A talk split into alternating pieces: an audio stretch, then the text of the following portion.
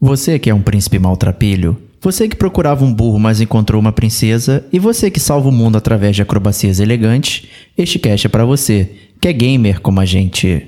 Outstanding.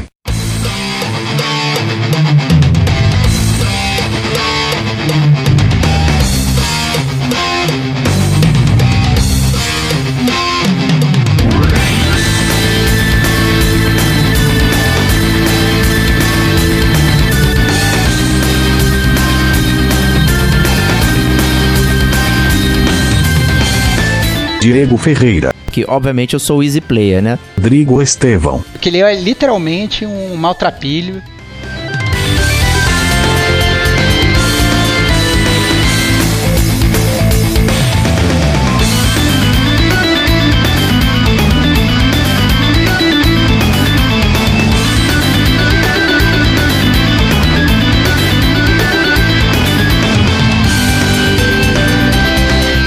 Este é o Gamer como a gente.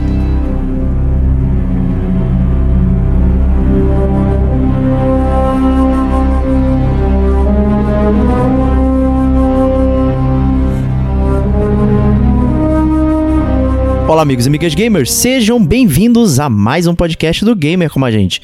Eu sou o Diego Ferreira estou aqui na companhia de Rodrigo Estevão. Salve, salve, amigos do Gamer com a gente! De volta, força total. É um podcast gravado agora praticamente de supetão, né? A gente estava gravando um podcast, né, Diego, do Assassin's Creed, da saga do Ezio. Falamos de um jogo, aí surgiu aquela chama no nosso peito, né? Uma, uma pérola desconhecida, um diamante lapidado por poucos e tal. E a gente falou, caraca, a gente tem que falar. E aí nasceu esse podcast que tá escutando agora. Isso aí, nasceu o Prince of Persia 2008. A gente cometeu um pequeno erro dizendo que era 2009 é, no podcast anterior, mas isso foi por isso que, que a gente jogou em 2009, na verdade, né? Esse jogo. É, exatamente. Então acabou, acabou gerando essa confusão. Então vamos falar aqui de Prince of Persia 2008. É, o- é, talvez a melhor iteração da série, não sei. Eu ia falar a última, mas a última é o Forgotten Sands, né? Então É. não conta aqui. Aqui, a gente pode mencionar ele rapidamente no próximo bloco. né? Isso aí. então, né, esse aqui é um GCG Podcast, então fique alertado que teremos zonas de spoilers, onde vamos estragar toda a experiência do jogo pra você. É um joguinho que já tá aí com 11 anos de estrada, né? Então, É. por favor, ouça, né, Pra ficar instigado a jogar se você não o fez ainda. É. Então, é isso. Vamos começar o podcast falando um pouquinho sobre as origens da série Prince of Persia. Que não é uma série nova, né, Diego? É uma série lá Exato. de 1989, né? Muita gente que tá escutando o podcast não tinha nascido quando surgiu o Prince of Persia. Já parou pra pensar nessa parada? Cara, é surreal, cara. A gente já recebeu é, comentário e tal de pessoas que têm, sei lá, quase metade da nossa cidade. É. É, meio triste isso. Pelo menos da minha, né? Que eu sou mais velho que você. Eu acho legal porque mostra, na verdade, que o gamer como a gente é totalmente inclusivo. Tá certo que a gente tem a nossa, nossos ouvintes, que a gente sabe que são os velhos de guerra que nem a gente, os caras cansados, né? É, é, já já é, com a vida é, arranhada aí pela, pela, pela, pelas Sands of Time, né? Pois é. Mas, mas tem uma galera nova que escuta aí o podcast e a gente fica bastante feliz com essa união aí, mostrando que gamer como a gente não tem idade. Pois é, né? E talvez você não conheça, né, o jogo Prince of Persia aí. Os novos, né, talvez não, mas o, o mais antigo, então que é de 89, né, foi lançado para Apple II, né, um computador aí que quase ninguém viu, e o famoso DOS também, né? Então nem, nem tinha Windows na época, olha aí. Olha aí. Que bizarro, né? ele foi criado pelo Jordan Mechner, né, um cara aí bastante visionário. Ele, ele utilizou uma técnica bastante comum aí de captura de movimentos, a rotoscopia, né, uma forma de você é, usar movimento e colo- colocar como animação. É, o primeiro jogo dele foi o jogo Karateka, que é um jogo mais antigo ainda, e ele se utilizou de movimentos reais de pessoas que lutam é, karatê para colocar no jogo. É um pouquinho simplista, mas quando você olha a época que o jogo foi lançado assim e você vê a movimentação é uma parada surreal, né? Assim, é, é muito bonito, é muito bem feito, é muito fluido, sabe? É bastante interessante. Né? Né? E com, no Prince of Persia ele evoluiu isso ainda mais. Né? Ele, ele inclusive utilizou o próprio irmão para fazer a base do príncipe. Né? Então ele é, um, ele é até mais fluido que o próprio personagem do Karateka.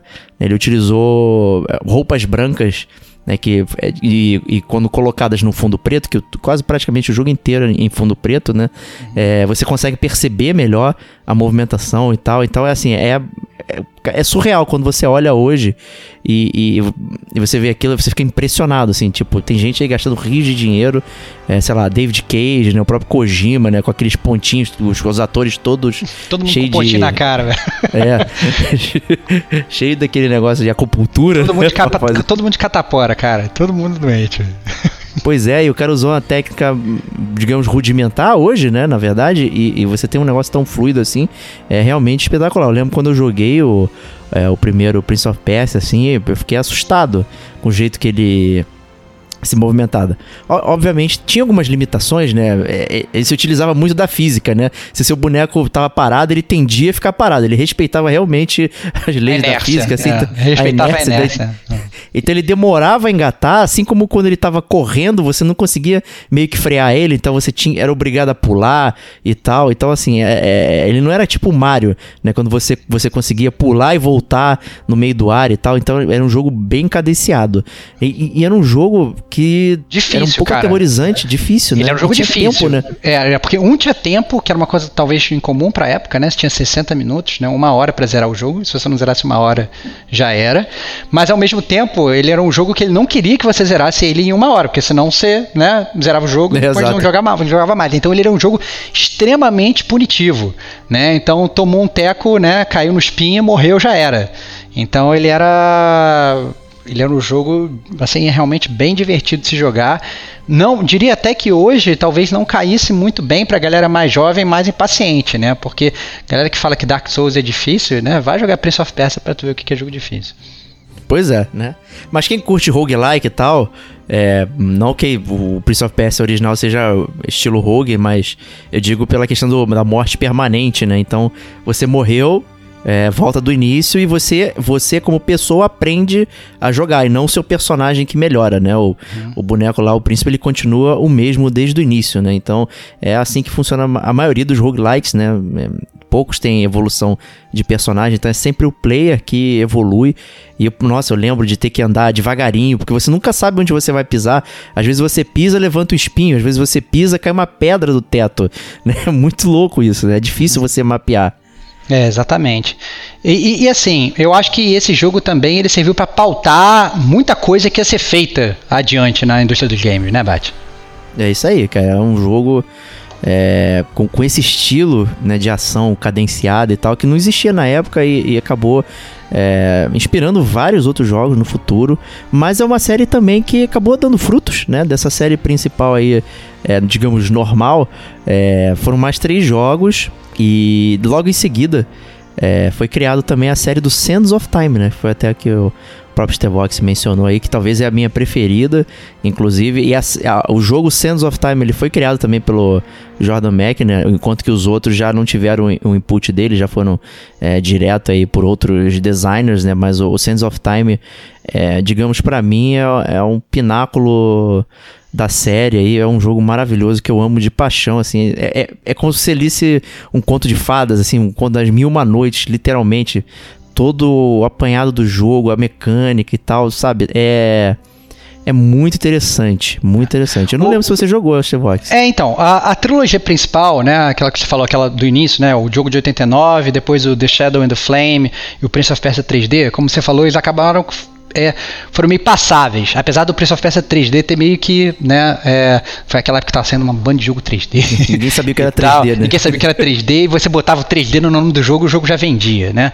É, mas, mas é verdade que esses jogos, né, principalmente o segundo e o terceiro, eles são mais passáveis. Mas a trilogia Sand of Time, como você falou, ficou bem famosa, né? É, eu não cheguei a jogar é, tendo né, o jogo, mas eu joguei na casa de amiguinhos, né? sabe como é que okay. funciona, funciona esse tipo de coisa? Funciona. Só que na verdade eu me lembro claramente assim de eu jogava, mas só que eu não, não tava meio que acompanhando a história, não tava meio que vivendo aquilo, eu tava jogando mais pelo gameplay mesmo. E eu lembro que a primeira pessoa que sentou para falar comigo da história do Sands of Time com olhos lacrimejantes e tal, foi você, né? Então um dia a gente saiu pra, pra, almoçar e tal, não sei o que, você falou, já jogou Prince of Persia? Eu falei, já, mas eu falei com, tipo, com uma opinião toda bunda, né? Já que esse jogo é uma bosta, é um jogo genérico e tal. E aí você começou a discorrer sobre a história do Sands of Time. Então, na verdade, toda essa história de Mil e Uma Noite, e a história você tem a adaga e volta no tempo, as coisas mudam e tal, não sei o que.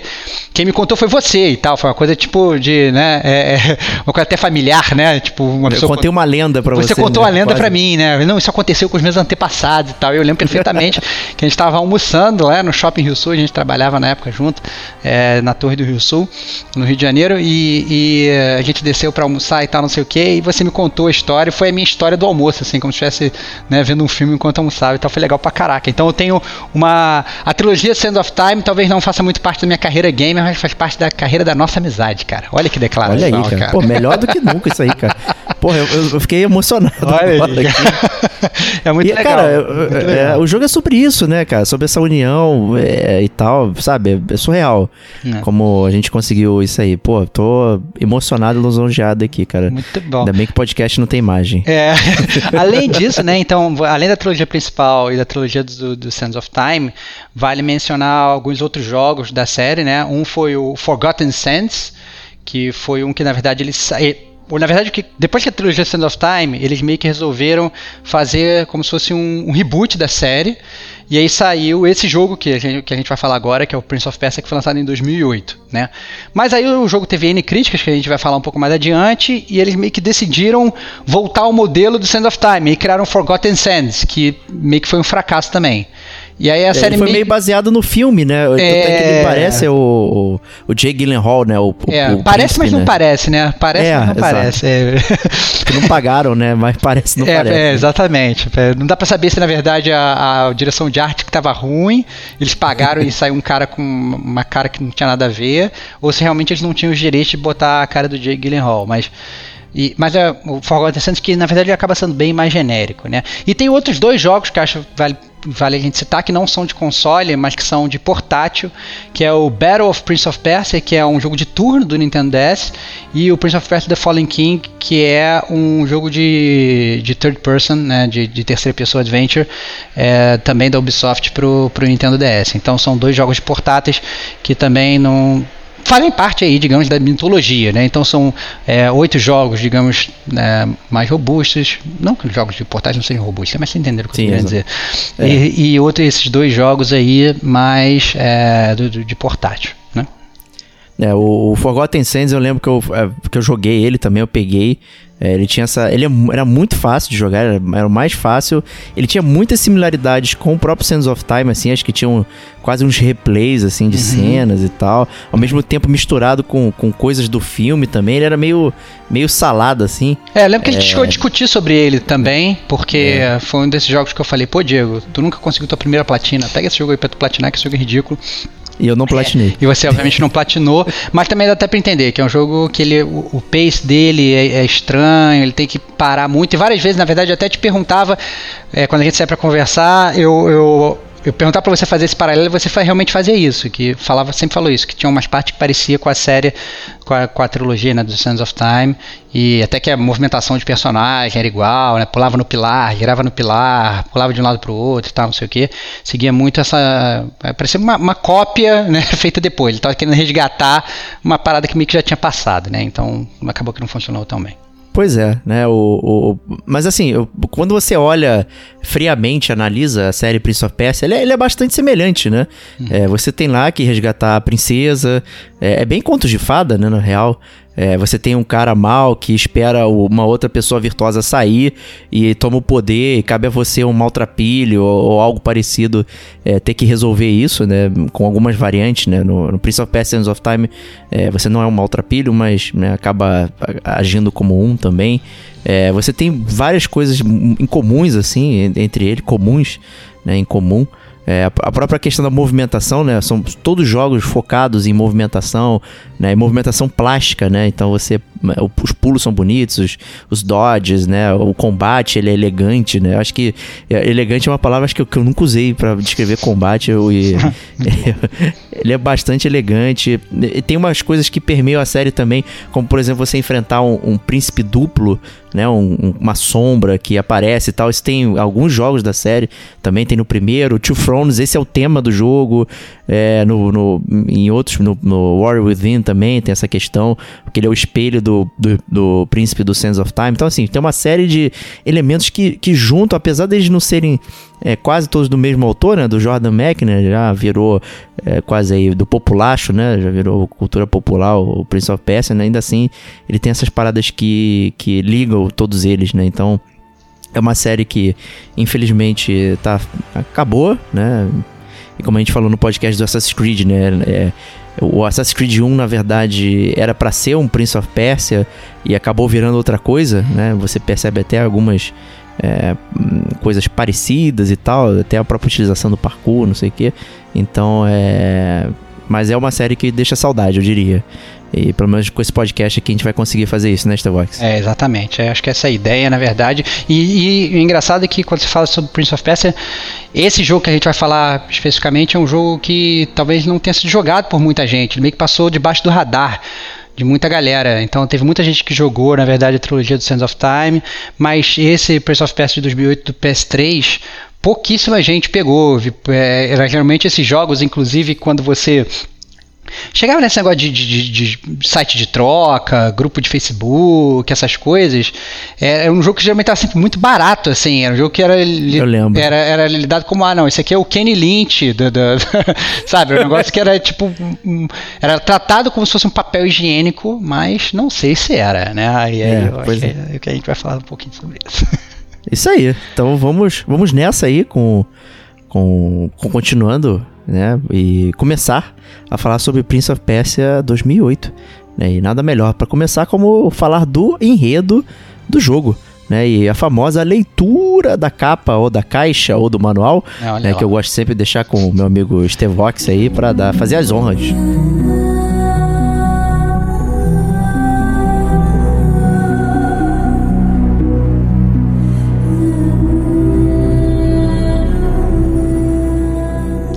Muito bom. É, o, o Prince of Persia, ele.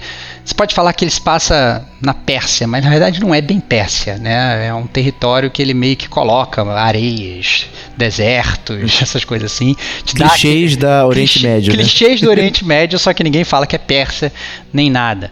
Né? É, mas para contar um pouco sobre a história do jogo, como o jogo funciona, a gente tem que andar mil anos para trás, né? Porque a história do jogo ela começa, na verdade, mil anos do seu personagem existir, é, quando existiu uma longa guerra entre dois deuses. É, um deus é o Ariman, digamos que era o deus mauzão, né? Era o malvado. E o que deus... já apareceu muito em, em, em, jogos do Final Fantasy, inclusive. Olha aí, olha aí, olha aí. Roubando personagens, né? Jogos capturando personagens um do outro. E, e, o, e o deus bonzinho era o Ormads, né? Um, é um nome meio, meio caído de se falar, é O-R-M-A-Z-D, Ormads. Né? Eu sempre li, eu sempre li Osmad, é. né? mas é, não, acho que não tem coisa certa. É, sei lá. Falar, é né? um nome, um nome difícil que se você for árabe, talvez você fale muito bem. É, eu, na verdade, não, não, não, sei falar. Talvez seja um. Esses dialetos que às vezes é difícil falar, né, cara? Depois é. Mas, mas o que acontece é que o, o, o, depois dessa guerra, né, que, que, que durou aí um tempo X, que eles não, que não falam quanto tempo durou, só falam que foi mil anos atrás, o, o Deus bonzinho, ele ganha. Né, ele e o seu povo, o seu exército lá, e o, e o povo que o cultua, que são os Ahura. Né? Eles ganham essa batalha, eles aprisionam o Ariman e todo o seu exército de sombras, que são os corrompidos, né? Corrupted, numa árvore. Né? E aí, depois que ele faz isso, o, o Osmad ele sai do planeta, ele, ele vai embora, né? E ele manda lá um. Somos os, os deuses astronautas, né? Ele criou ali aquela parada, fala: Valeu, galera, agora eu vou ser cultuado para sempre como uma divindade. E vocês são os, os seres da o jeito da cocada preta. E deixa lá os humanos, lá o povo dele, os arruras, cuidando lá. E fala assim: Ó, só se liga nessa árvore, que essa árvore aí tem o bichão preso aí. Cuida do bichão. né? E aí mil anos se passam. E aí, por alguns motivos aí que a gente vai deixar para falar na zona dos, do, de spoilers, né? É, os Ahura, eles meio que piram o cabeção ali, eles abandonam esse serviço de guardar a, a árvore, né? E, e o Ariman, ele ameaça, digamos, sair da sua dessa sua prisão aí. E é assim que o jogo começa, né? Com essa, digamos, essa ameaça da, da, da, da força das sombras, das trevas e da escuridão, né? É, sair da árvore e dominar o mundo todo, né? E, e, obviamente esse é o pano de fundo, a gente tem que falar um pouco dos personagens, né, que compõem esse pano de fundo. Eu não é um jogo que tem muitos muitos personagens, né? Ele tem o príncipe, né? Como falou o Diego, é, que de príncipe não tem nada, né, Diego? É, esse aí é entre aspas mesmo, né? É, é, é quase um apelido na real, né? É, o... é um apelido, é um apelido. Que ele é literalmente um maltrapilho, né? Tá tipo no meio do deserto vagando procurando o burrico dele. E vale ressaltar que o burrico que ele chama de Farah, né? É a é a personagem principal do Sands of Time, né? A princesa é, que, né, então acaba sendo como referência, mas é uma referência estranha sendo um burrico, né, porque é. na verdade né, é, ela é a personagem principal do jogo, né, então é estranho, mas enfim, né, serve como referência de é, piada, é um easter egg, por exemplo, é um easter egg, por exemplo, é. que eu não peguei, né, então foi um, um easter egg que você pegou e que obviamente passou totalmente desapercebido por mim, né. Você, obviamente, se você tem um príncipe, você tem que ter uma princesa, e nesse jogo não é diferente, né, você tem a princesa Élica, que ela é a princesa dos, dos Ahuras, né, ela se mantém ali fiel ao, ao, ao, deus lá, o Ormazd, e e ela tem uns superpoderes de teleporte e tal, não sei o que, que a gente também discute um pouco mais na zona de spoilers, né? Como é que ela consegue esse poder de teleporte. E ela vai ser, digamos, aí o, o Robin do seu Batman, né? Ela vai ser aí seu sidekick, vai ser a sua principal ajuda nessa jornada aí de tentar limpar o mundo a gente falou vários nomes aí, né? E foi até brincando com a questão de que o Ariman apareceu no, no Final Fantasy, por exemplo, né? Ele aparece até como uma mistura de beholder com asas, né? Que uhum. é aquele, aquele boneco redondo com um olho só e tal. É, e isso é muito chupinhado aí da religião do zoroastrismo, né, que eu não vou pagar, que eu sei o que, que é aqui especificamente, né? Valeu, Zoroastra. Valeu, Mas, cara. É... Diego, Mas certamente eu já, eu já ouvi é, várias vezes, inclusive Nietzsche menciona, né? Assim falou o Zaratustra, né? Que é o Zoroastro. Né? Então, se vocês quiserem estudar aí, tem um pano de fundo gigantesco aí. E todos os nomes eu tenho certeza que você já viu em algum jogo da Square. Fácil, é, fácil. não, não tenho, não tenho é porque a cultura é, é, cultura popular, né, digamos. é, exatamente. É, bom, então além do príncipe da Erika e obviamente do, da, da Erika, da Erika, toda hora eu tô chamando ela, ela essa menina de Erika, hein? É, além do, do, É porque você é o Cebolinha, né? Tem que é, falar Élica, né? É verdade, é verdade. Tem que falar... Nossa, cara, que bosta. é, então, além disso, você tem o pai dela, que é o rei do, dos Ahuras. E, e você tem, na verdade, também, como parte dos inimigos do jogo, isso eu achei bem até interessante, você tem quatro generais, né? É, o, o, jogo ele é dividido em zonas, né? A gente vai falar mais na parte de jogabilidade. E para cada zona você tem um general. E esses generais eu até achei legal que eles criaram, na verdade, um, um mini lore é, para esses é, generais, né?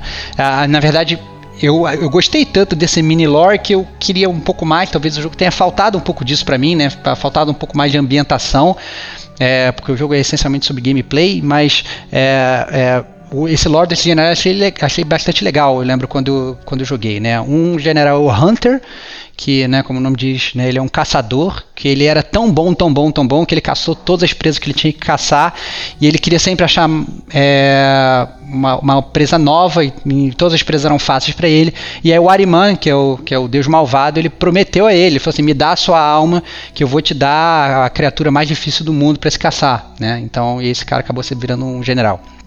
O segundo general é o alquimista, né? Ele era um cientista dos Ahuras que ele estudava imortalidade e ele queria aprender como é que é ser imortal. E obviamente esse estudo durou bastante tempo e ele começou a morrer. Né? Opa, começou, não deu muito certo. Não deu muito certo, começou a ficar mais velho, mais velho, mais velho, começou a morrer e aí ele, ele vende a alma dele para o Ariman em troca de imortalidade, né? para atingir a imortalidade. Você tem a concubina, né, que é uma mulher que ela perdeu toda a sua beleza e influência e ela vendeu a alma também para a irmã para em troca do poder das ilusões, né, para voltar a se ficar poderosa e tal. E você tem o Warrior, que é um guerreiro, que ele era um antigo rei, que ele vende a alma dele. Na verdade, ele tá tipo numa. numa ele tem como se fosse um reino sitiado, né? E aí ele tá preocupado com o povo dele, ele tá preocupado é, com, com o bem-estar da saúde do povo dele. E só que aí acontece que tá todo mundo morrendo e tal, não sei o que. E aí ele vende a alma pro Ariman para poder conseguir sair ali, sair ali daquela cidade sitiada e vencer os seus inimigos. Mas depois que ele vence essa guerra, ele é abandonado pelos súditos e cai aí na profunda escuridão do Ariman, né? Então, é, são personagens que eu achei, eu achei inclusive que eles citam isso muito passando o jogo, né? Eles falam e tal da origem e tal do, do, do, dos personagens. E eu achei legal, assim, entendeu? Porque, bem ou mal, são personagens meio que genéricos, eles meio que não têm fala, né? Eles. é, Os próprios só... nomes são genéricos, são arquétipos, né? Exatamente, exatamente, exatamente. São totalmente arquétipos e tal. Mas eu achei legal que eles criaram um mínimo, de, digamos, de background e deu até pra sentir que tinha alguém por trás que queria criar um lore maneiro pro jogo né? Então, os próprios, por exemplo, a Rura que você fica, fica escutando, né? Que digamos são esse povo que, que era um povo, digamos, que ajudava o Ormads e meio que eles fogem, somem e tal, etc você não vê eles no jogo, né? Eles são, na verdade, é, parte foi corrompida, outra parte meio que desapareceu, mas você meio que não vê é, é, eles no jogo. Então dá para perceber assim que ao mesmo tempo que eles que tinha alguém por trás que queria forçar alguma coisa, eu não sei se faltou budget, não sei o que aconteceu, mas ficou faltando talvez um pouco de lore para consubstanciar um pouco melhor a história, né? Mas o que não quer dizer que a história seja ruim, né? E aí a gente deixa para falar um pouco mais na zona de spoilers, mas essencialmente é isso, né? Eu acho que ele tem um jogo de poucos personagens personagens, você não tem muitos personagens, e é um jogo que ele flutua muito mais em torno da jogabilidade do que da história, apesar da história ser boa sim. É, o que na verdade bate com todos os outros da série, né? Que é essa questão do mundo abandonado, ou mais ou menos vazio e tal. E o backstory do mundo, na verdade, não é tão importante quanto o relacionamento que está sendo construído é ali. É isso aí, é isso aí, é. perfeito. É, perfeito, porque na verdade, assim, você controla o, o, o, príncipe, né, que é um cara totalmente trambiqueiro, você não quer nada com a vida, só se importa com você. De repente você encontra uma menina que fala, não, cara, vamos salvar o mundo.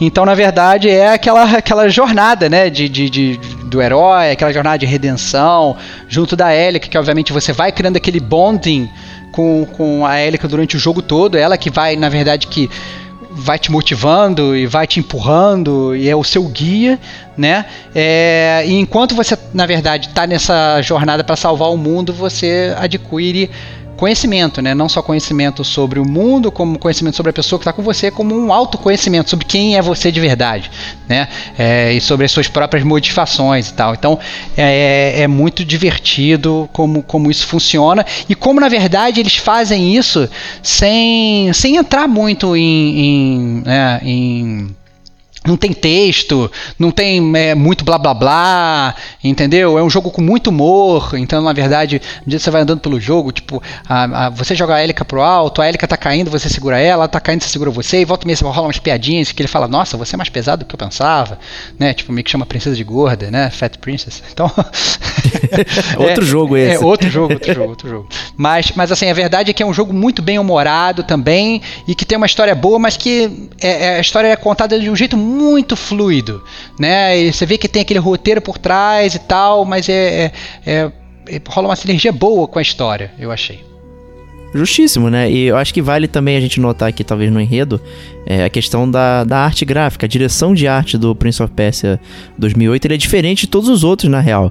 Né? Até o Forgotten Sands, que é depois né, do, dele, é, ele remonta ali a saga do Sands of Time e tal. Ele tenta trazer aquela, aquele 3D ali estruturado de uma, daquela forma. E o 2008 ele, ele é, tem, leva naquele estilo cel shade, né? É, é, e é, é totalmente é estilizado. É, parece que o jogo é todo desenhado. desenhado, é maravilhoso. Parece todo, todo assim, como se você estivesse jogando um jogo em aquarela Né? Isso, é, é, as cores são muito vivas do jogo. Muito vivas. É aquele, é aquele jogo, na verdade, que você vai jogando e você vai se embasbacando com um cenário super bem desenhado. Né? Não é uma coisa realista. Né? Que tem uma, uma galera que fala, ah, não, mas isso aí não parece um ser humano. Não, não é para ser realista, é para ser uma pintura. É, essa, essa é a ideia do, do Prince of Persia de 2008. Isso aí. Né? Então, chega de enredo.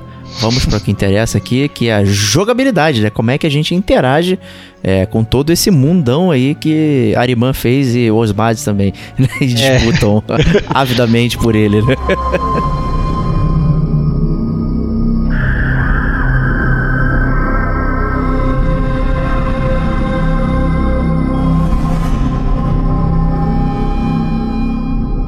É, sobre a jogabilidade, é, eu acho que o, que fala mais sobre esse jogo é a, é a fluidez do jogo, né? Porque ele é um jogo baseado em pulo. Né? É, só que a gente está cansado de ver jogo baseado em pulo, né? Então você tem o, o próprio Prince of Persia lá do, do, do, Sands of Time, ele é um jogo baseado em pulo. O Mario é um jogo baseado em pulo, né? É, só Sim. que, só que é, então você na verdade já jogou isso várias vezes, né? O, a gente até no, no, nosso glossário gamer a gente fala, não, um jogo baseado em pulo é um plataformer, né? É, o que, que, são jogos? São jogos de plataforma, você vai pulando de uma plataforma para outra. A grande diferença, eu acho, entre o Prince of Persia é, de 2008 e todos esses outros jogos, inclusive os outros jogos da série Prince of Persia, é que num plataforma tradicional você sempre para então você chega numa plataforma, você para, aí você vira a câmera, aí você olha para onde você vai pular, aí você calcula se você tem que pular pertinho da beirada ou não, né? E aí você é, chega numa plataforma, você fala, não, aqui eu vou subir, eu vou descer, tem muitos caminhos para você subir, né? E você fica, pô, será que eu vou conseguir pular esse buraco? Será que esse buraco é pulável ou não e tal? No Prince of Persia de 2008, isso não existe né? Você está sempre pulando, você está sempre correndo, você não tem pit stop. Então, para isso você precisa de um level design muito único e muito perfeito, na minha opinião, né? É, então, a, a, a, e a maior parte desses jogos, ele, assim, você tem que decidir às vezes para onde você vai, para onde você vai ou para onde você volta, né? Enquanto no, no Prince of Persia de 2008, né? Você está sempre indo, né? Você está sempre indo sem pensar. Você se agarra num poste. É, por exemplo, a gente estava até falando, o Diego estava falando do Sand of Time. No Sand of Time, você pula num poste, você quer pular para o poste que está na frente, você tem que apertar para o lado e ele dá a voltinha no poste e aí você pula. Aí depois você vira para o lado, agora eu quero pular para a esquerda. Você dá a voltinha no poste e pro, põe para o lado que você quer. Isso para o seu personagem ficar de costas, né? Para onde você quer pular. e aí você pula, Isso, é. né? É, é no, no, nesse, nesse pop, né? Nesse Prince of Persia não é assim, né? Você pula no poste, você apertou para cima e pula, ele já meio que dá, dá uma acrobacia, já gira e já pula, né? Isso, é e, muito fluido. Ele já é muito fluido, né? Então, ele é aquele jogo que cê, a gente gosta muito de falar disso, né, Diego? Assim, quando você tá assim no mojo, né? Que você tá jogando, só que você tá fazendo as ações sem pensar. Né? Você Sim. não pensa, vou, vou apertar esse botão para pular. O seu corpo, a parada é tão intuitiva que o seu, seu, o seu dedo ele já vai fazendo o negócio sem você perceber. Né? O Prince of Persia ele é um jogo que ele é inteiramente assim. Né? Você vai correndo e você vai pulando e você vai coisando e tal, não sei o que. E isso faz com que o jogo ele seja na verdade muito fácil, mas ele é um fácil bom, né? Ele é quase, digamos, um jogo de ritmo. Então a gente às vezes está acostumado com esses jogos de ritmo. Imagina que é um plataforma muito ritmado. Você vê a, a, as alcinhas, você sabe que você vai é, é, é, você tem que apertar o pulo naquele determinado momento para pegar aquelas alças e se dependurar. Ah, você vai pular um pulo, você na verdade, isso tem que ser um pulo duplo ou não? Cara, se não for um pulo duplo, a tela ela vai. Se você pulou um pulo, digamos, ele é um pulo duplo, você não deu pulo duplo, a tela ela vai ficar toda em câmera lenta, assim, vai ficar toda em preto e branco, indicando que você tem que apertar um outro botão, senão você vai morrer, né? Morrer entre aspas, né? A gente vai chegar é. por E aí você vai e aperta. Então, na verdade, é praticamente um jogo de ritmo, ele é um jogo muito Forgiven, como é que eu vou falar isso? Ele é um jogo que ele, ele perdoa muitos erros, né? Ele, ele, ele, meio que te, te, dá a mão, como a Elika te dá a mão durante o jogo todo, né? ele te dá a mão e ele, ele, vai, ele vai te jogando para frente, né? E o combate também é assim. Né? É, ele é muito fluido. Então você tem um botão que dá uma espadada, você tem um botão que tem usa sua garra que serve para você meio que deslizando assim nos lugares, né? Tem outro botão que você pede ajuda da, da, da hélica, por exemplo. Então, tudo isso, tem outro botão que o pulo, isso tudo você vai usar no combate. Então, você vai usar a garra para dar um deflect, você vai é, usar a espadada normal, você vai apertar a hélica para combar o inimigo. Então, até as batalhas não é um hack and slash tradicional, que você vai parar na frente do inimigo, você vai apertar espada, espada, espada, espada, espada e corre. Não, pelo contrário, se você, você vai jogando, cada batalha é uma batalha ritmada. Como é que eu faço para quebrar a defesa desse inimigo? Ah, eu tenho que primeiro usar a hélica, então você usa a hélica espadada, hélica espadada, aí ele vai te atacar, você aperta pulo, aperta deflect. Então, é, é, é tudo, tudo é muito ritmado no jogo, inclusive a batalha. Então, ele é um jogo muito diferente do, de, do plataformer tradicional. Ele é quase como se fosse um jogo de ritmo, e quem discute gamer como a gente sabe que eu amo jogo musical, né? Ele é um jogo de ritmo, É, de é. música sem música, né? Então ele é muito, muito bom. E outra O coisa. que faz ter. Fala, Ah, fala, tá, desculpa. Tô, não, Eu desculpa, falar que eu tô on the run. Você tá tô, bem empolgado. tô bem empolgado, bem empolgado. Desculpa, fala aí, fala aí. É, não, porque faz sentido até com, com, com os outros também, essa questão. É, você falou da batalha e tal, e boa parte das batalhas é, são one-on-one, né? É aquela dança e tal, tudo suave, todos os botões são né, pensados, tudo que você faz ali é, é, de novo, elegante, né? Eu acho que isso resume bem toda a movimentação é, do jogo. E, e realmente, eu concordo com isso que você falou de é, ser uma coisa que é mais, eh, digamos, movimentada, né? O Sands of Time, ele tem, obviamente, momentos ali que você precisa ir rápido, mas são poucos. Em geral, ele é muito mais cadenciado em pular e você pensar pra onde vai. Aqui não, aqui ele, ele te força a ir mais.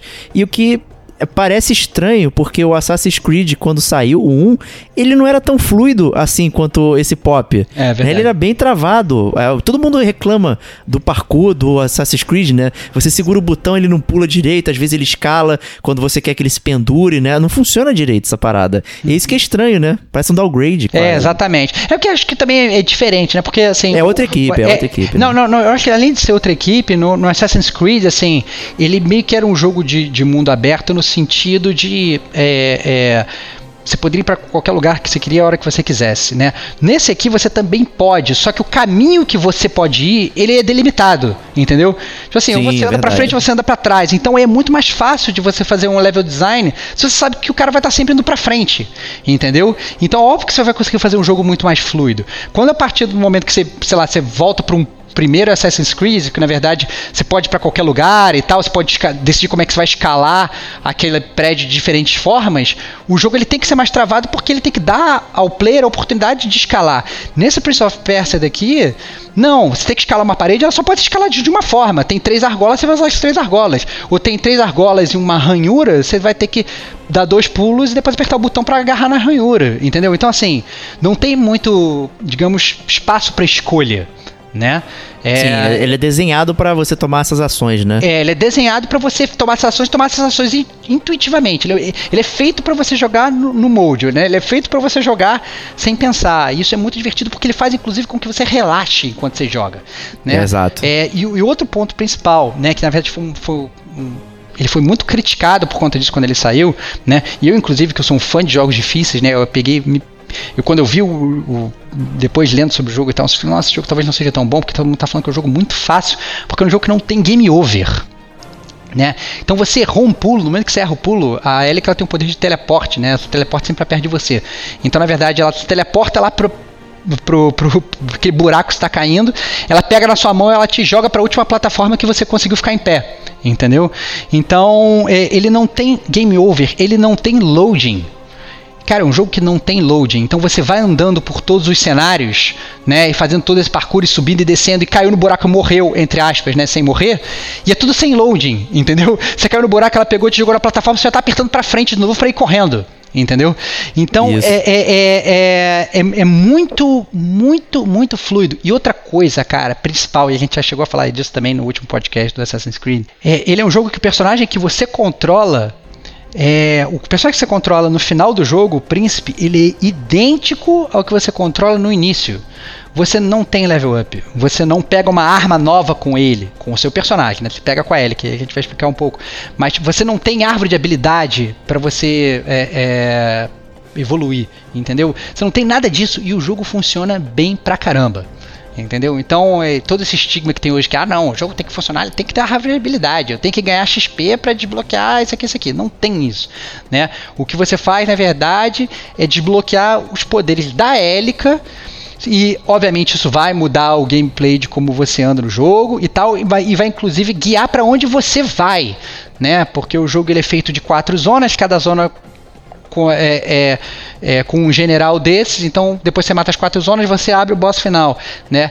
E, e na verdade você pode ir para essas quatro zonas na ordem que você quiser, só que essa ordem é definida pelo poder da hélica que você desbloqueia. Então você matou uma zona, você ganhou um poder. Aí você escolhe o poder que você quer. E, e aí com isso ele vai te jogar para zona A, B ou C, entendeu? Então é muito engraçado isso. Então, até a forma como você joga não tem assim, ah, não, vou para a primeira fase, depois eu vou para a segunda, depois vou para a terceira, não. É quase um Mega Man aí, né? É quase um Mega Man, é isso, perfeito, perfeito. Perfeito. Nossa, Boa. define muito bem. É, é um, o Prince of Persia é um Mega Man que, obviamente, é, é, o, ele te dá mais a mão até do que o Mega Man. Que o Mega Man você desbloqueava uma arma e você não sabia para qual chefe aquela arma ia funcionar, né? É, pois é, é, né? Mas aí te indica, né? É, exatamente. Mas esse jogo ele te indica, inclusive, ele assim, se você por algum motivo ficar em dúvida para onde você tem que ir, você aperta um botão e aí parece uma bolinha de luz que ela fala, não, você tem que ir por aqui, entendeu? Então é ele é um jogo que ele realmente dá muito a mão e por isso ele foi, na verdade, muito, digamos, criticado, né? E na minha modesta opinião, ele foi ele foi criticado muito injustamente, né? Ele foi ele foi criticado por ser um jogo fácil, mas na verdade ele era fácil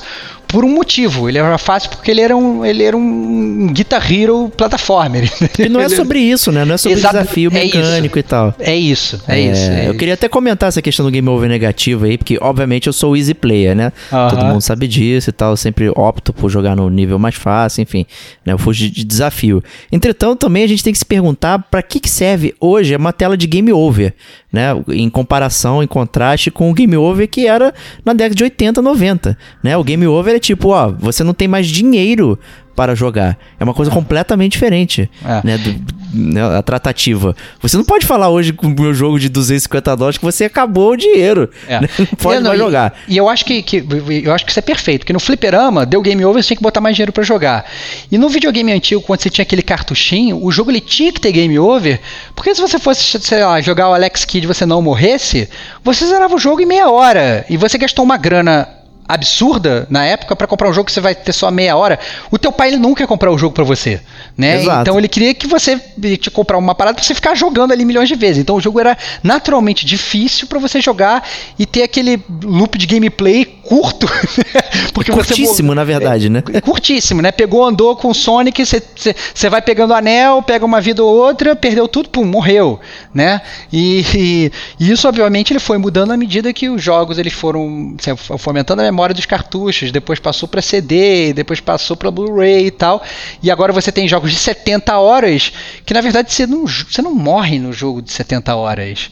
Né? Você não você morre nem no Dark Souls, né? Você já tá morto, né? Pois é, exatamente. você fica só indo over and over e tal. Então é muito diferente a forma como os jogos funcionam hoje e a gente tem que parar e entender um pouco como é que funcionava lá atrás. Mas eu achei isso perfeito que você falou, né? Essa parte do, do game over negativo, você não ter game over, foi muito criticado mas a galera não, não parou para pensar que, cara, às vezes você não precisa ter game over para um jogo ser bom, né? Não é na verdade um jogo ele ser muito fácil, óbvio que assim, eu, e olha que você está vendo do cara que ama um jogo difícil, né? Que eu sou pois é. assim, é. né? É, não é porque é um jogo que ele é muito fácil que ele é ruim. Então, é para a galera meio que tentar manter a mente aberta e se livrar um pouco desses estereótipos de gameplay que a gente costuma ter como gamer. É, ele só, na verdade, é, bloqueou o checkpoint, né? Porque o Dark Souls mesmo, que é eleito aí, o mais difícil aqui, é você morre, cai num buraco, você volta pro seu checkpoint lá, tranquilo, na fogueirinha, e tá de boa de volta, pronto para fazer o próximo desafio, tentar. Às vezes você morre muito na frente, às vezes mais atrás e tal né? Faz parte, né? Mas é, ele cortou esse atalho, é um atalho. Cara, pra que que vai cair no buraco e vai morrer? A moça tem um poder incrível, seria absurdo ela não usar também. Ainda tem isso, né? É, essa parada. É, exatamente. E eu queria fazer um paralelo desse jogo, na verdade, com um jogo que eu e o Diego gostamos muito e que veio depois, que a gente falou, nossa, cara, que fases fantásticas que esse jogo tem, que é o Rayman. Né? Verdade. O Rayman, ele tem, ele tem, na verdade, é, algumas fases que são aquelas fases musicais, né? Que você vai andando conforme a música e você tem que ir apertando pulo no, no ritmo da música, senão você morre, né? E o, o Prince of Persia, ele bem ou mal, ele é como se fosse essas fases musicais do Rayman, só que sem a música, né? Você vai andando e você tem que ir apertando o botão no momento certo à medida que você vai seguindo. Ele não é tão linear quanto o Rayman, porque o Rayman realmente você tem só para frente. Nesse Prince of Persia, às vezes você, se você quiser, por exemplo, pegar todos os itens do jogo, né? Ele tem como se fosse uma, uma, uma bolinha de luz que faz parte do gameplay, né? Você tem que livrar o mundo da escuridão, então você tem que pegar as bolinhas de luz para ir liberando as zonas e tal. É, você chega numa fase e você tem vários caminhos ali, ou digamos alguns caminhos, dois ou três, não são muitos, né? A árvore não é tão grande para você pegar todas as bolinhas da fase, né? Que você nem precisa pegar todas para zerar o jogo, né? É uma coisa mais de quem quer realmente completar o jogo é, e fazer tudo. Mas é, e aí você você tem realmente essas, essas, esses caminhos para você ir, né? Ou seja, tem uma árvore maior do que um Rayman, mas em compensação, depois que você decide para onde você vai, você só tem que ir para frente e apertar o botão no momento certo, o que é exatamente o que o Rayman faz. Então, é, esse é o paralelo que eu tenho para fazer. Para quem obviamente não jogou esse, mas pode ter talvez ter jogado o Rayman. Excelente, cara. Ótimo paralelo aí, muito bem, muito bem colocado. E é um preferido da gente também aí, nos grandes jogos de plataforma. E as fases musicais realmente são maravilhosas, né? O botão que você aperta o pulo é na hora certa. Nossa, é, absurdo é, é isso. É muito bom, muito bem bolado. É muito, muito bem bolado. O, o, no game over negativo também, a gente falou de cair no buraco e tal, mas tem a questão também na batalha. É, se você tá ali morrendo também, tua energia tá acabando, a Élica também aparece isso. e te salva no último momento também no, no, na luta, né? Então, e te dá um pouco de é, vida. Então você não morre nem, na, nem no combate, né? Muito. Exato. é. É. Então, assim, faz sentido com o que o jogo está querendo apresentar, não é um ponto negativo. Isso nem é um ponto negativo quando você, como eu disse, analisa o que, que é um game over, é, o que, que é um checkpoint, como você faz o loop de gameplay, né? Não é, e, e o fato de o jogo não ter load, né? Tu sai correndo de uma zona para outra é, é muito bacana. Mas eu queria apontar um outro lance aqui que é um, de novo fazendo referência é, ao Sands of Time, foi uma coisa que os próprios desenvolvedores também mencionaram, que era a questão do relacionamento, né? O, o Sands of Time tinha muitas conversas entre o, o, o príncipe e a Farah, né? Vocês conversavam muito, debatiam, é, trocavam sacanagem, ficavam um sacaneando a cara do outro, não sei o quê. E você vê uma construção de relacionamento, né? Que vai de desconfiança até total é, empatia e, e enfim... Né? Então, esse crescimento foi muito bem notado, assim, e é, é o, praticamente o único desenvolvimento de personagem que você vê. E mesmo que repetiram aqui, né? Inclusive te dando a liberdade de falar com a Élica no momento que você quisesse, né? Então você pode entrar numa área, perguntar para ela, ela te explica o que, que é aquilo e tal. Ou quando acontece algum evento, você vai lá e conversa, né? Então, ele te deu essa liberdade de, de, de entender mais sobre o mundo e bater aquele papo e, e conhecer mais a personagem, conhecer mais uh, uh, o mundo, assim. Então, te, te dando essa agência é, com, com, o príncipe ali para poder conversar, né? Que é também uma ação no jogo. É, para mim isso é fantástico, sabe? É, é, por isso que mais um motivo para não ter game over, não é sobre isso, entendeu? É, é como conversa, construção de relacionamento. Para mim isso é, é fantástico, cara. É muito bom.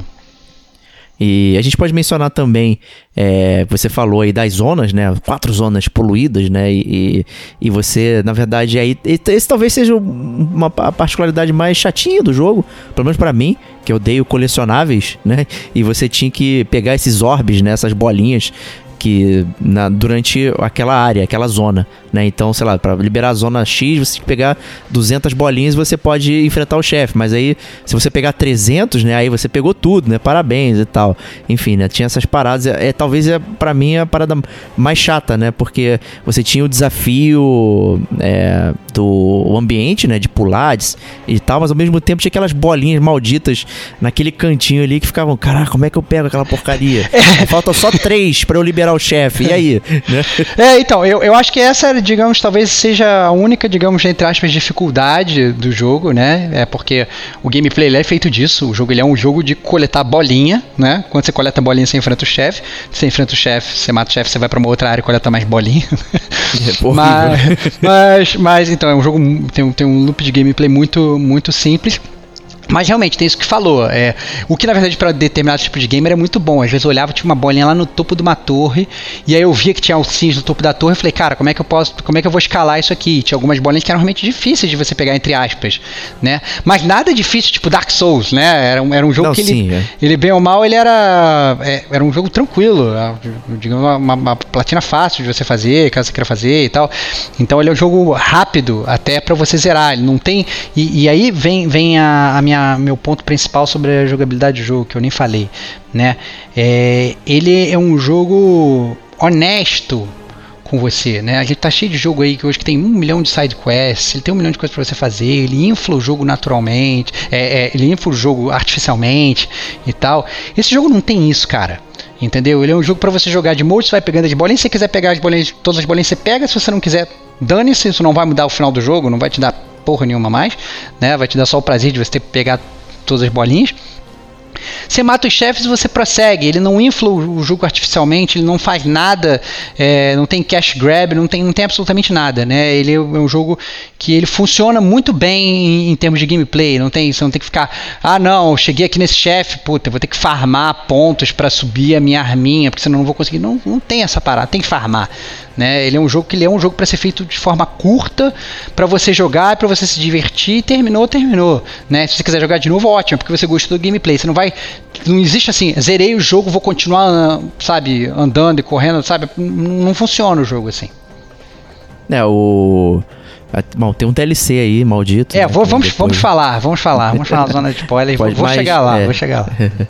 Mas o, é realmente um ponto interessante que você tocou, que essa questão da honestidade do jogo, né? E, acho que isso é uma parada que vem se falando hoje em dia, discutindo em games, falando sobre isso, que é a questão da qualidade de vida, né? A qualidade é, que você tem ao jogar o jogo, né? Tipo, eu não quero trabalhar jogando, né? Eu quero me divertir, eu quero fazer as coisas. Às vezes o jogo ele te coloca pra trabalhar pro próprio jogo, né? Quando ele não tá, né, também te enganando mentalmente ali, mexendo naquela partezinha do cérebro safada, né?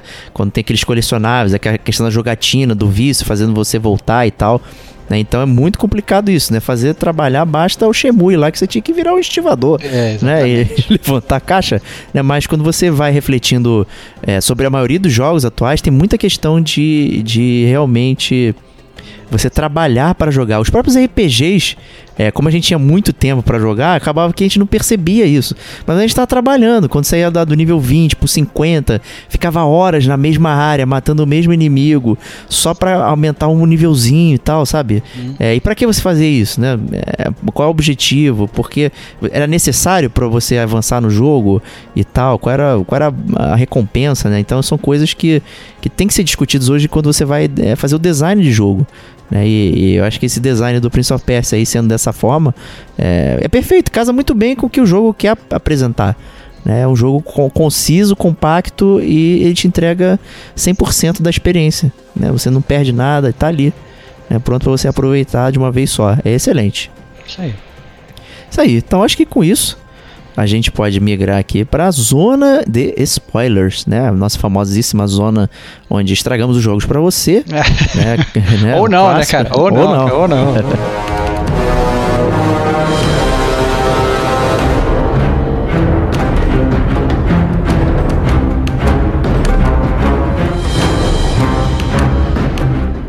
Então, se você jogou o jogo, né, então junte-se a nós aqui para ouvir o que temos a falar. Se você não, não jogou, mas também quer conhecer, eu mesmo às vezes fico intrigado com alguns spoilers, né, eu fico querendo saber, porque aí me dá mais vontade de, de jogar, né? Então, também tem essa parada aqui. E vamos aproveitar também para falar sobre o DLC, né? Porque em termos de jogabilidade e tal, ele não tem né, diferença, né? A única coisa que você precisa é pagar por ele, né? Então, é, fora isso, né? A gente é. debate um pouquinho é, da história dele na zona de spoilers. O editor vai colocar aqui agora a minutagem para pular, caso você não queira ouvir, e partir direto para as notas do Gamer Como a Gente.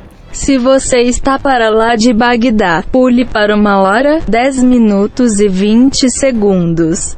Então, se você permaneceu, seja bem-vindo à zona de spoilers. É, complicado, hein, Stevox? Complicado, Sempre complicado começar a zona Sempre spoiler. Sempre complicado. Sempre. Como começar? Não, assim, é, eu acho que a gente tem que começar, na verdade, do início, né? Eu acho que é a forma mais fácil, né? É, não tem tantos plot points no jogo, mas o primeiro plot point que a gente sempre fica perguntando é, pô, primeiro, por que que essa menina tem superpoder, né? E por que que ela consegue se teleportar e tal, não sei o que. E, é, e por que que na verdade estava é, tudo muito bem ali naquela terra né? E, e de repente do nada tava, tava o, o Arimã lá, tava lá presinho lá na, lá na árvore dele lá. E por que, que na verdade ele conseguiu sair? Por que, que a magia se quebrou e tal? Né? E a resposta para essas duas perguntas está na mesma resposta. É porque na verdade a Élica, logo antes do jogo começar, ela morre. Ah não, pera aí, pô. É, pois é, cara, ela morre. E, e, e na verdade o pai dela, que é o rei, né, dos é, que é o rei dos Ahura, ele, ele obviamente não quer que a filha dele morra, ele ama a filha dele. E aí ele, por amor, ele resolve ressuscitar a filha dele. E só tem, na verdade, uma entidade que tem esse poder de trazê-la de volta. E essa entidade é o Arimã, né? É o, Obviamente, né? É o malvado. É, né? o, é o deus malvado. Então, na verdade, o, o rei, na verdade, que é o nome que eles chamam no, do, no, dele no jogo, ele nem tem nome, né? Mas é o Morning King, né? Aquele rei ali que está se lamentando, que está ali na. é, o rei de luto, né? O rei de luto, perfeito, exatamente. Né? Que a gente até não falou isso no início, porque senão ia dar um hint né?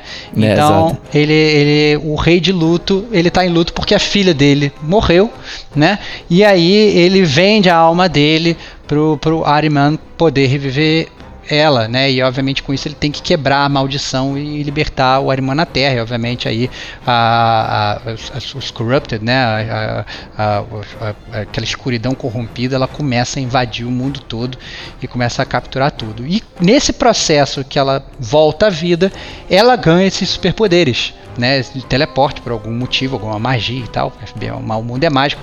Ela ganha superpoderes que ninguém tem e ela foge lá do palácio procurando ajuda para, na verdade, é, é, conseguir resgatar, ou é, aprisionar, na verdade, resgatar, aprisionar o Ariman de volta e é aí que ela acaba batendo de cabeça e encontrando o príncipe no meio do deserto né? O Stevox, vale spoiler de outros jogos? Acho que não, né? O pessoal sempre reclama. É, cara, cara, eu, se você quiser falar, eu não me importo. Não me, né? não mas me responsabilizo. Eu acho, mas eu acho, eu acho que tem gente aqui, né, que ouvinte do Gamer como a gente que já deu piti com você porque tu ama dar spoiler de outras mídias de outros jogos. Eu me eu te relaxa, cara. Se bobear a gente vai fazer, você, você quer dar spoiler de que jogo? Só fala o nome do não, jogo. Não, não vou falar o jogo, você vai sacar na hora, né? Você sabe muito bem o que acontece quando você tenta reviver uma pessoa né? E as coisas não dão muito certo. Né? É verdade. Não tá fazendo a parada certa. É verdade. Pra isso acontecer. É verdade, tem razão, exatamente. Não, Pronto. esse mote já é.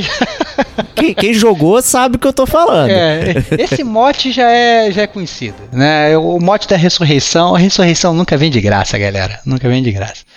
Mas. Mas é isso, então esse é o primeiro, digamos, talvez, grande spoiler do jogo, né?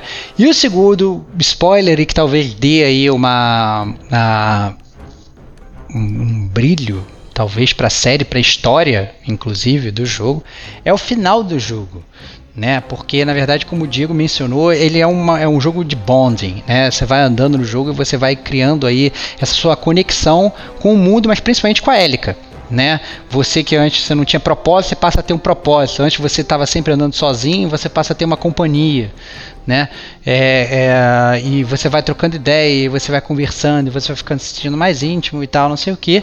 E você, obviamente, né, é um príncipe que não é príncipe, mas é uma princesa super. Que, que ela é uma pessoa muito boa, né? Que ela tá lidando com um cara que é super babaca, porque o príncipe ele é babaca e ainda assim ela trata ele bem.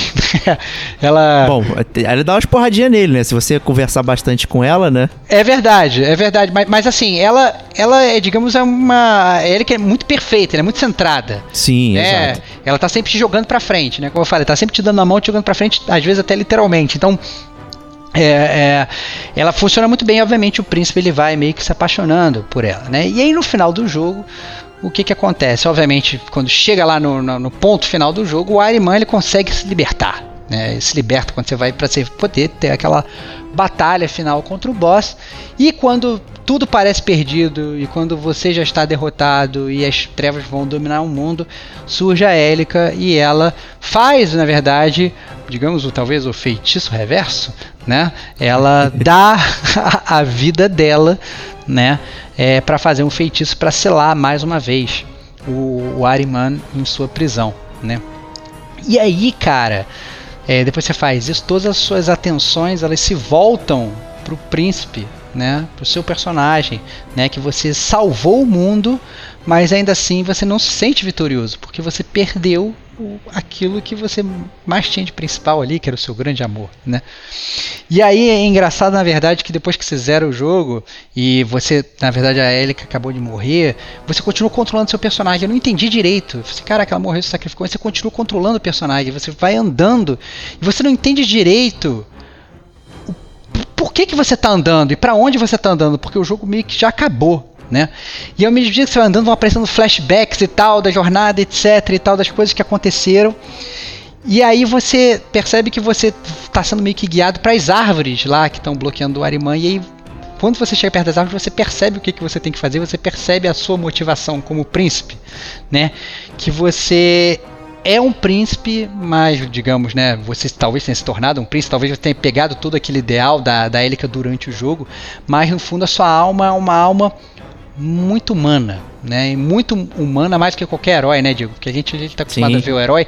Esses heróis são quase não humanos, né? Eles, Exato. Eles se privam das, daquelas, daqueles egoísmos e daquelas é, emoções mundanas, né? E ele mostra a verdadeira essência do ser humano, né? Então ele vai atrás das árvores que estão aprisionando o Arimã, ele corta as árvores de novo ele liberta o Arimã e ele revive a sua amada. E a última cena do jogo é ele andando pelo deserto com a Élica no seu colo, né, ele carregando ela meio que desmaiada nos braços, enquanto atrás dele ele soltou o terror todo, as, aquelas trevas elas estão explodindo, saindo tudo, e o mundo está voltando ao caos, porque na verdade você prefere viver no mundo do caos com a sua amada do que viver num mundo sem nada e num mundo super bom, só que sem ela, porque você estaria incompleto também. Então é um puta final do caralho esse jogo, né? Um jogo que ele termina mostrando, na verdade, a essência do ser humano. Então eu achei muito, muito, muito bom, Diego. Eu queria saber o que, que você sentiu quando você viu o jogo. Obviamente, são, são, são não um final, digamos, talvez inédito, né? Mas era um final que eu não estava esperando para um jogo, até porque, como eu falei, o jogo ele não é muito com base em roteiro, né? Ele é muito mais com base no gameplay. E eu achei esse final espetacular. Não, também achei. Eu fiquei até arrepiado aqui com você contando e tal. E, é, e, e dê certo, isso que você falou, é muito humano. A gente tá muito acostumado com realmente os heróis máximos. E, cara, é, porra, é uma merda ter que falar isso, mas é, lembra muito o final do Sense of Time também. Na verdade, a saga inteira. A, acho que a, a, o ideal do príncipe é, é essa parada cíclica, de, de, de cíclica, é. né? É, não é que acontece o mesmo evento, mas é uma parada cíclica, entendeu? O que dá início à história é como ela termina. Né? E é meio isso no, no Sands of Time e, e tudo que gera o problema ali e tal. É, é, é uma brincadeira com o tempo. Nossa, é, é, é fantástico. E, e, a história assim, é um assim, sacrifício também do próprio personagem, né? Porque ao mesmo tempo exato. você vai, você vai andando naquele jogo, no Sands of Time eu sei que é assim também, porque né, o meu o meu historiador aí, Diego, já me contou, né, milhões de anos atrás, mas ele também meio que vai se sacrificando ao longo do jogo, no final do jogo ele meio que se sacrifica de uma forma diferente, né, mas ele, ele meio que se sacrifica, né, e... Sim. É, é, é interessante, né, como é que a série, ela tem esse mote, né, como Exato. todo, ela cria, né, esse, esse tipo de coisa que é um sentimento muito, muito humano. Verdade, né, e o cara, é absurdo, assim, e faz sentido com tudo que você conversou com ela, todo o bond que você criou, toda essa ligação e tal. E, e dá, dá, assim, ele parece reviveu ela e dá, dá a crer que, cara, nós dois juntos aqui a gente consegue enfrentar esse esse Arimã aí, botar para quebrar, meu. É, é. Não, não, tem para ninguém. Pode vir que a gente resolve, é. né? Então, pode Mas, ser isso também, né? É, não, e aí, e aí, e aí vem o meu ponto, né? Porque na verdade, eu achei que o jogo terminou muito bem. Eu achei que não precisava, na verdade. Não, não importa, porque o ponto é o seguinte: não importa se existe Ariman para ele mais. Ele não se importa com o mundo. Ele só se importa com a sua amada, né? E, e, e esse negócio dele virar as costas pro pro, pro, pro, pro cara mal, virar as costas, na verdade é isso que ele está mostrando, né? Uma figura de linguagem corporal, talvez. Sim. É, é muito, muito legal. Esse negócio ele vira de costas e fala assim, cara, que o mundo se exploda, foda-se. Eu cumpri o meu objetivo, eu tenho a minha amada de volta e ele caminha, não no, pro pôr do sol, né? Talvez realmente pro pôr do sol, porque o sol tá se pondo, vai ficar uma escuridão interna no mundo inteiro, né? Mas ele caminha em direção ao horizonte, meio que abandonando tudo, o que eu achei que foi um final muito bom. E aí vem uma crítica minha fodida, cara, que é a crítica pra DLC do jogo, cara. Por que, cara? Cara, que cash grab, cara. Que, que coisa horrível, cara. A, a Ubisoft, ela sendo Ubisoft totalmente sem necessidade, né? Porque é, o jogo ele já era autocontido, ele já era perfeito, gameplay muito bom, funcionava demais a história. Só que não sei porquê, talvez só. Talvez você saiba porque sim, eu acho que é dinheiro, né? Eles falaram assim: não, vamos criar um DLC para ganhar um dinheiro e, obviamente, a gente faz um complemento da história, pegando exatamente a história da onde ela, em teoria, acabou. Né? Então o mundo está lá pegando fogo atrás, então vamos pegar daí. Só que a história já acabou, entendeu? Você não precisa de um, de um, de um, de um epílogo para essa história, essa é verdade. Mas eles criam um epílogo, eles criam o que, na minha opinião, é o, o downloadable content do DLC provavelmente mais bunda do mundo né? Que, eu, que, que, eu nem joguei, fica, fica aí o não, disclaimer. Não, é, é muito bunda, porque na verdade você é, pega exatamente de onde você pegou e termina. E o DLC começa com você carregando a hélica e tal, não sei o que, e ela acorda. E obviamente ela tem a reação mais normal do mundo, que ela fica puta pra caralho com você né? Ela fala assim, cara, você tá de sacanagem, né? Eu. E aí vira uma DR no jogo, entendeu? tudo, tudo que você não teve durante o jogo. O jogo, o jogo ele vira que vira uma DR, porque ela fica puta, fala assim, caraca, tava tudo bem, esse era o meu destino, eu já tinha morrido antes, né? Tudo que a gente viveu, bem ou mal, foi.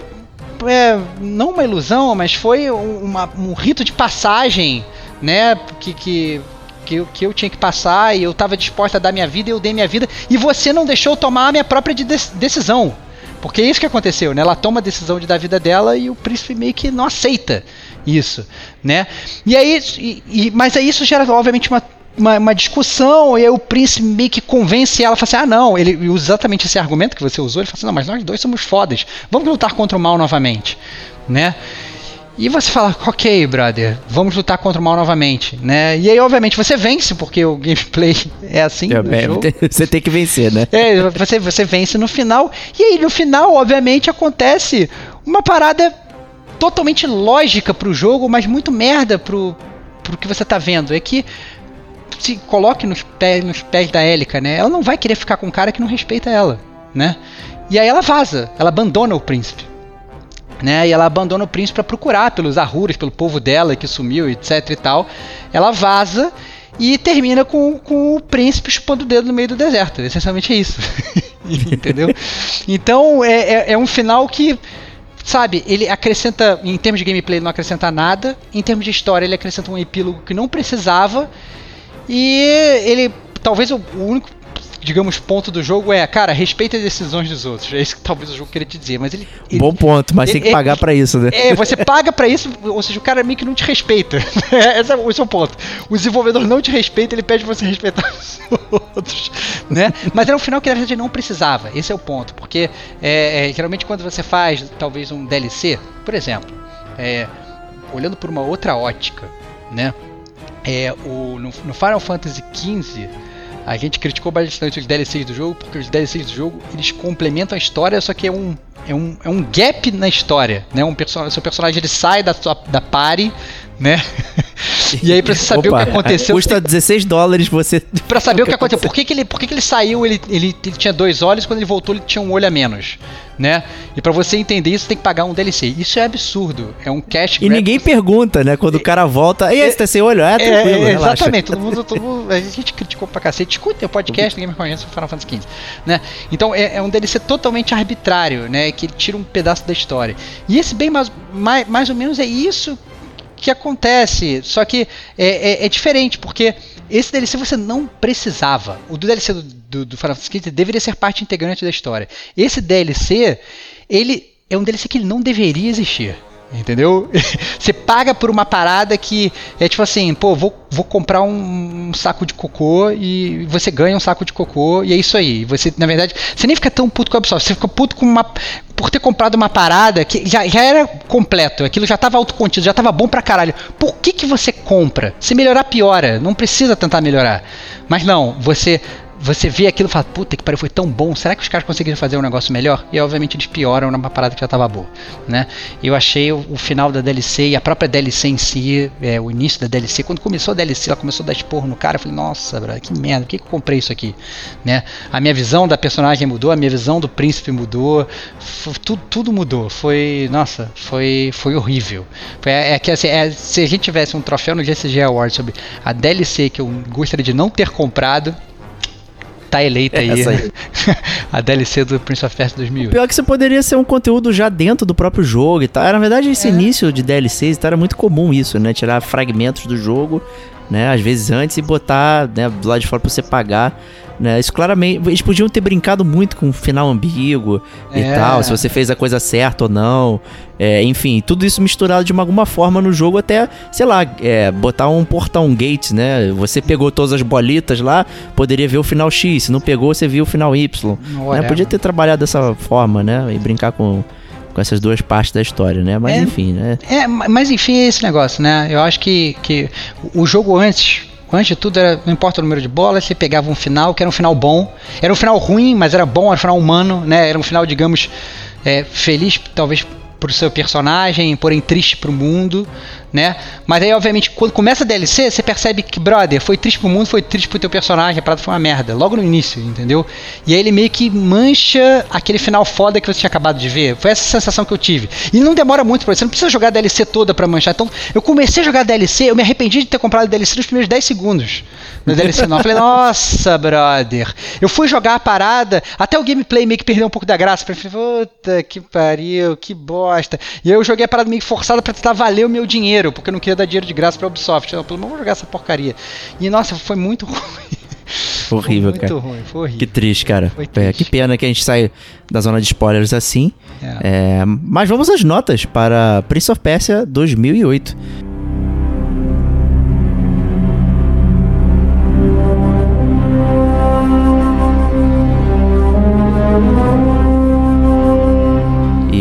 começar comigo mesmo, então. Boa, vai lá. Claramente todo mundo já sacou que eu adoro a série Prince of Persia. É uma das minhas preferidas. E, sabe, para mim é um momento de magia, aquela questão do conto de fadas e você é, ler histórias e tal, e se maravilhar com, com, com, uma paisagem até que não é muito próxima à nossa, né? São coisas que a gente não tá acostumado aqui, então é, é realmente um passeio a um lugar, digamos, misterioso e, e, e belo e tal. Então, assim, é, acho que a série Prince of Persia sempre representou isso para mim. É, primeiramente, quando eu vi esse Prince of Persia, eu me desloquei um pouco, assim, eu, achei ela estranha é, à primeira vista, porque né, era diferente do que eu estava acostumado, né, de cara.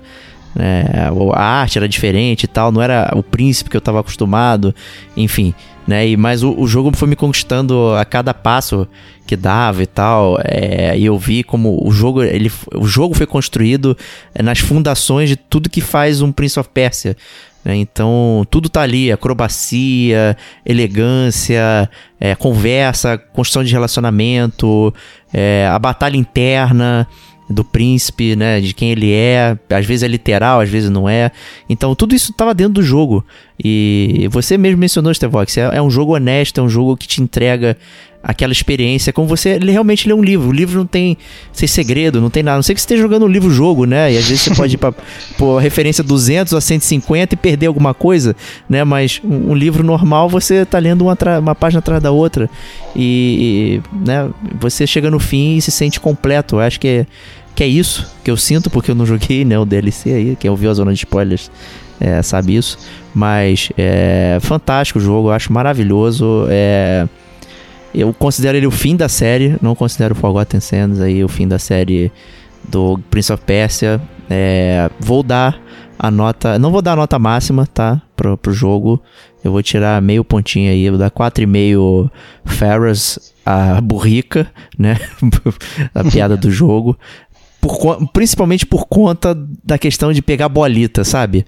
É, a toda a trilogia Sense of Time, que é bastante semelhante em termos de navegação no cenário, não tinha uma bolita para você pegar e te limitar em acesso a alguma coisa, né? E é o mesmo estilo. O jogo ele não, o teu personagem não tem level up, não tem nada, né? Ele ele segue reto né, praticamente, né? Você tinha algumas evoluções na adaga que no paralelo com esse aqui é a hélica, né, que evolui, né? Então é praticamente a mesma coisa. Eu não entendo porque foi colocada essa questão da bolita e aí me, me irrita e me incomoda.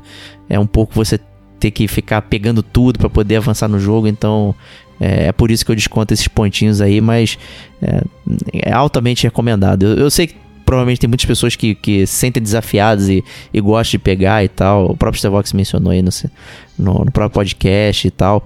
E, né, acaba. É um mini puzzle, né? Às vezes você vê uma muito longe, né? E fica se imaginando como é que chega lá, mas eu, eu não queria isso. Eu queria continuar, eu queria bater papo, eu queria saber mais coisas, eu não queria pegar a bolita que tava lá no topo de, de uma torre, né? Então. Mas é isso. Esse é o meu parecer final sobre Prince of Persia 2008. E vamos vocês, Tevox. Muito bom. É, eu acho que o Prince of Persia 2008 ele foi para mim uma. Pô, ele foi uma grata surpresa. Assim, porque, bem ou mal, mesmo já tendo todo esse, esse histórico do, do Diego, né, que ele já tinha falado do Prince of Persia, é, eu já tinha meio que lido reviews, já tinha galera, galera falando que a parada era meio genérica, o jogo era muito fácil e tal, lá, lá, lá. Então eu já fui meio com o pé atrás, assim, né? E eu me surpreendi com um jogo que eu achei muito bom. Eu achei o, o assim, em termos de roteiro final muito legal, né? Eu estava esperando na verdade um hack and slash, né? E eu me vi num jogo que é só uma correria, um parkour divertido, né? É, ele é um jogo que, como, como eu falei lá na parte de jogabilidade, é praticamente um jogo de ritmo, né? É, eu também estava esperando que talvez fosse um jogo da Bugsoft, né? Então eu tava achando que fosse okay. ter, ter bugs no jogo. Mas na verdade, um jogo, para ele ser um jogo de ritmo, ele não pode ter bug. Porque se você tem um, qualquer bug de, de, de, ele meio que quebra o jogo, né? Então ele é um jogo muito polido, né? Ele é um jogo muito polido e sabe, ele funciona bem no, no geral. É, ele é um game curto, é, ele é um game sem filler, né? Como eu já falei, o Diego já falou e tal, não sei o que.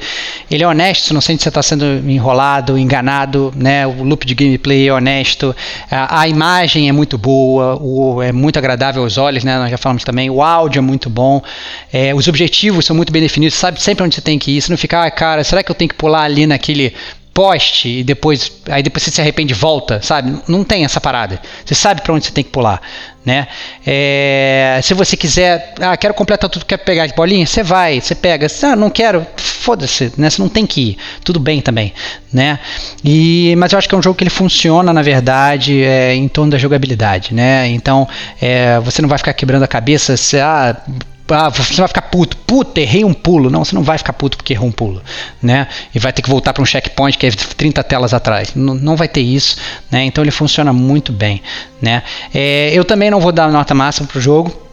É, mas só porque eu acho que ele poderia ter desenvolvido um pouco mais o mundo, né? Ele poderia ter ter, ter, talvez mais personagens, os próprios generais, fazer o que ele fez com os generais, talvez ir mais um pouco mais a fundo, né? Talvez entrar mais a fundo da sociedade do, do, do, do coisa.